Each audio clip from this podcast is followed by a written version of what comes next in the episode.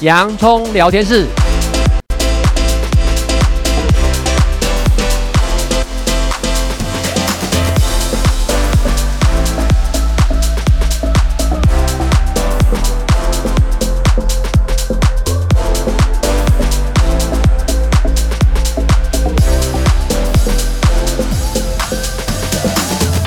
这里是洋葱聊天室，人生如洋葱，要勇敢小心的剥，不怕掉眼泪，从挑战中让生命更璀璨，陪你度过生命大小事。我是洋葱茶医师，我是魏兆文老师。哇，已经到了。秋天十月份哈，今天是十月的第一个礼拜天，十月二号。那再过两天呢？哎，其实呢，我们很多的一些华人都知道哦，就是如果你翻开那个农历的话，哎，你就发现再过两天就是呢九九重阳节啊。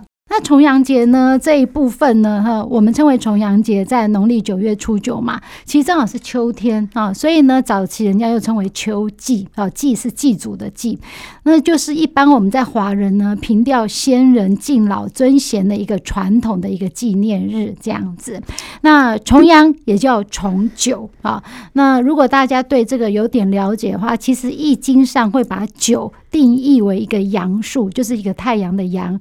九月九号呢，因为有两个九，所以呢重叠嘛，所以我们叫重阳。所以重阳就是因为九月九号，九又等于阳。这样过来的，那由于久久和长久的久久是同音，所以呢有长长久久的意义，因此呢也有长寿的意义。重阳节呢，我们又称为敬老节。讲到敬老节，都会想到敬老年金。那农历呢，九月初九呢，在台湾习俗里面呢，同样它也是重阳节，那也是呢，好多位台湾人的一些神明哦，非常有人气神明的大日子。那我们今天就来点有趣的哦，就是在九九重阳节呢，到底以台湾的这些宗教文化来讲，与哪一些神明有关？杨医师知道吗？哦，很多哎。我本身呢是不同的宗教信仰了哈，当然今天呢会不能免俗的呢，因为呢我们谈九九重阳节，那我们民间台湾的民间信仰是多元化的哈，那举办什么天上圣母啦、玄天上帝啦、三太子啊等等等等，全天上帝，对对对，嗯，呃，比如说天上圣母，天上圣母这个东西呢，就是我们大家知道的妈祖婆、妈祖婆哈，这你知道吗？是唐朝的时候哦。九牧林的后人，那他的先祖叫林丕，嗯，那林丕的时候在台湾呢是被封为的林府千岁。哦，原来林府千岁跟天上圣母有点关系啊。对，这个呢，林默他生于宋朝的建隆元年，哦，差不多西元九百六十年左右，天生呢就有慧根，十六岁的时候呢叫做窥景得福，开始修行，常常驱邪救民。而且呢，驾云飞渡大海，所以被天称之为通灵仙女。有的人呢，就直接称林默呢叫做神姑。所以林默就是我们常常在讲那个林默娘嘛。对对对对对，对，嗯，神姑。对，嗯、那宋朝呢，雍熙四年的时候，西元差不多九百八十六年的时候，这一年呢，林默是二十九岁，在九月初八的时候，他告诉家人说，明天就是重阳节了，我要去登高。隔一天重阳节清晨的时候，林默呢焚香念经，接着与诸位呢姐妹们一起去爬媚峰。到了最高处时呢，众人呢听到天上呢白云密布，同时传来音乐之声。然后林默呢就在这时候就缓缓地飞升到天空之中，接着消失在诸位姐姐们的视线之中。大家才知道林默已经。登天成仙啊、哦，所以呢，我们在讲那个妈祖婆，就是天上圣母，就林默娘哈，这样蛮像元宇宙的电影。这样子，原来呢，他是从宋朝哈，这这一个时间呢，他就开始呢，诶，有一些呢神迹出现。这样，主要其实我觉得这些呢，都是呢，在我们的传说、宗教传说里面，不论它真和假，其实呢，他们都是在生前的时候就做了很多很多的善事，被人家是怀念纪念的。哈，这样子。那妈祖婆呢，是我们其实，在台湾文化里面，几乎每个人耳熟能详的一个神明啊。哇，你要知道中部的时候，每一年这个绕妈祖绕境的盛事，哦、你忘记了吗？大家要穿过神教这些啊，这样子。所以其实大家都希望呢，能够呢得到呢神明的庇佑。那不论你是哪一个宗教信仰，我觉得就是与人为善，和善为心啊，这样子。对，那这就是天上圣母，这是大家最熟悉的妈祖婆。那还有呢，玄天上帝，这些好像又比较都跟道教有关。这个玄天大帝故事就有趣了哈，我们来讲讲几个东西给大家知道一下啊。像我们查到的资料呢，他说呢，在台湾呢，玄天上帝呢是法力无边的大神，他斩妖除魔的本事都少不了他。他是知名的神界扫黑主，升天前呢叫做净乐太子。那皇帝五十七年庚子年九月九号的出城呢，有祥云跟花朵呢自天空落下。此时晋乐太子呢知道自己功德圆满，头顶玉冠，身披呢松罗服，赤足拱手，站立紫霄峰，驾云升天，受玉皇册封为北方玄帝。等一下，故事没完。你知道吗？小时候呢，我的家里人呢，这个阿嬷呢，就是民间信仰，常常带我去呢台北的行天宫拜拜。那你知道行天宫的人怎么讲？你知道吗？没想到我们天上啊，跟人间一样，还会投票选举的。这个其实玄天上帝是可以选票的哦。他们说呢，我在小时候印象很深刻。他说呢，这些年来呢，因为呢关公显灵。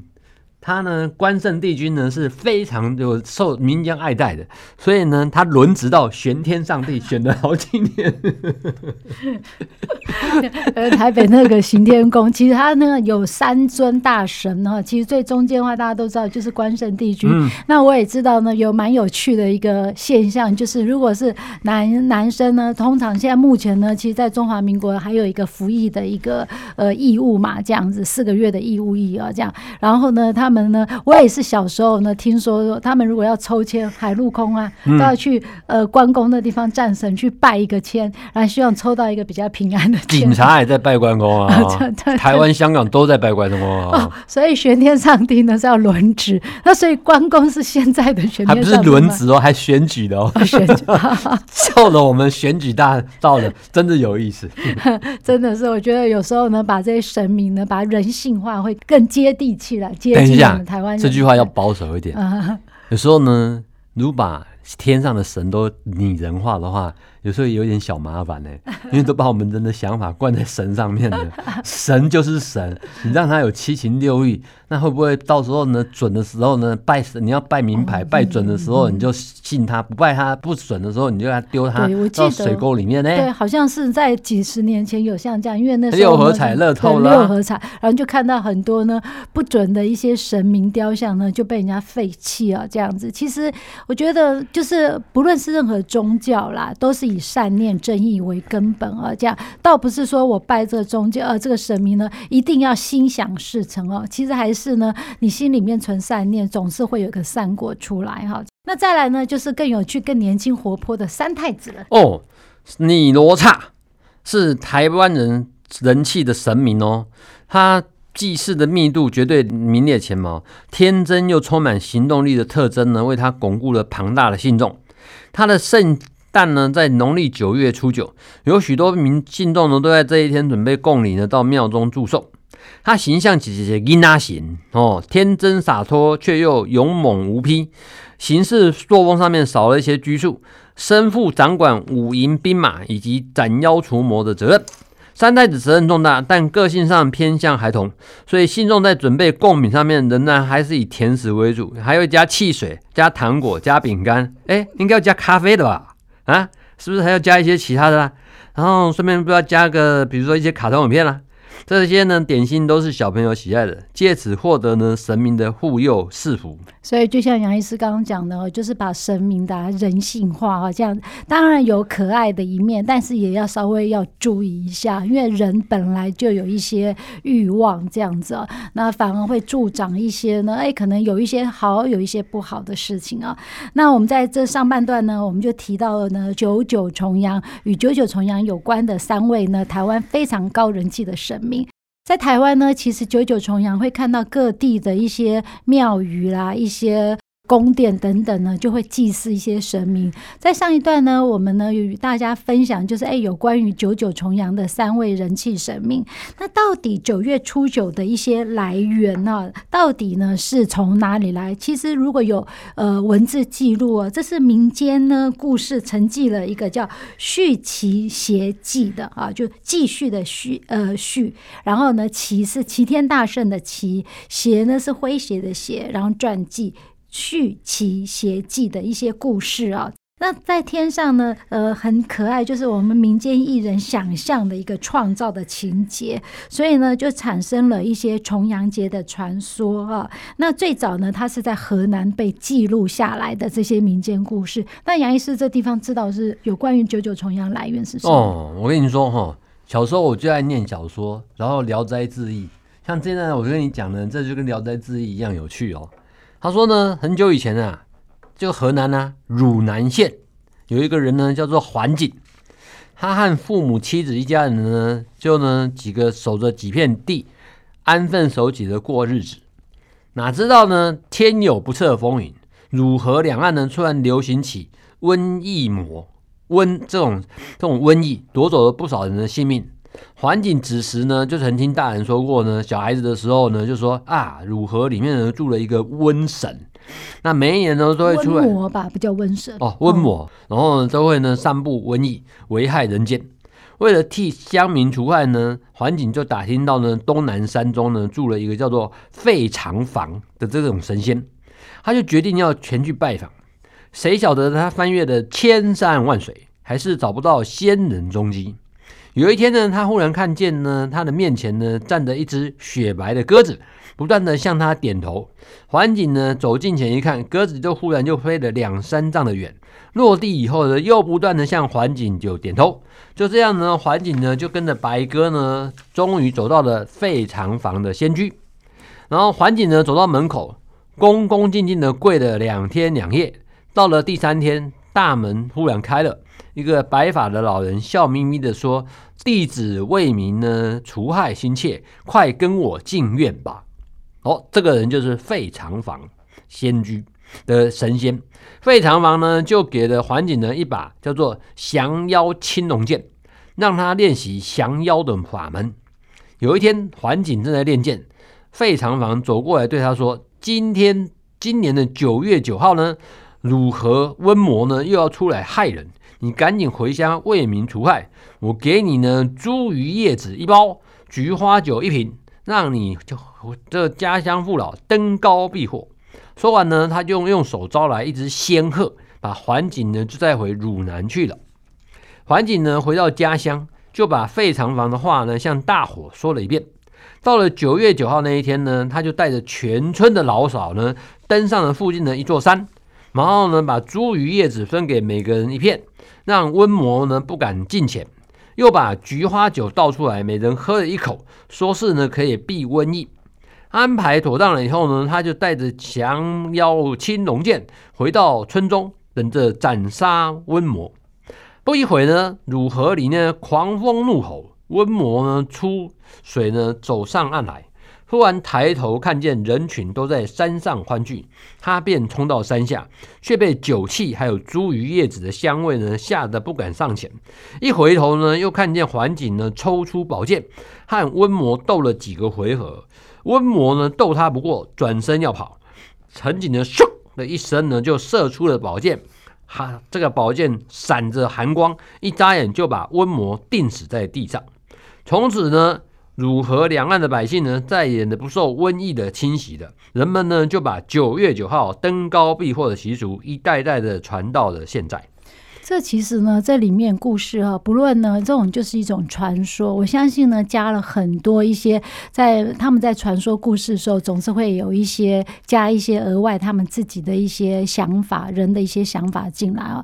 但是不论如何哈，其实从瘟疫啊，然后一直到呢这些什么呃，给人家的一些避祸的一些小法器啊、小法宝啊等等这些，你回到现在二十一世纪来看，其实现在呢也那个 COVID nineteen 呢。其实呢还是一直呢不断的变形啊，不断的演化这样子。那演化呢，它也是呢很就很像是呢在古早时代时我们在讲的瘟疫。所以呢，每一个人呢，其实呢，当你自己呢，呃，顾好自己的一些清洁啊等等这些，那然后呢，再增加这些呢，其实神佛的一些庇佑哦。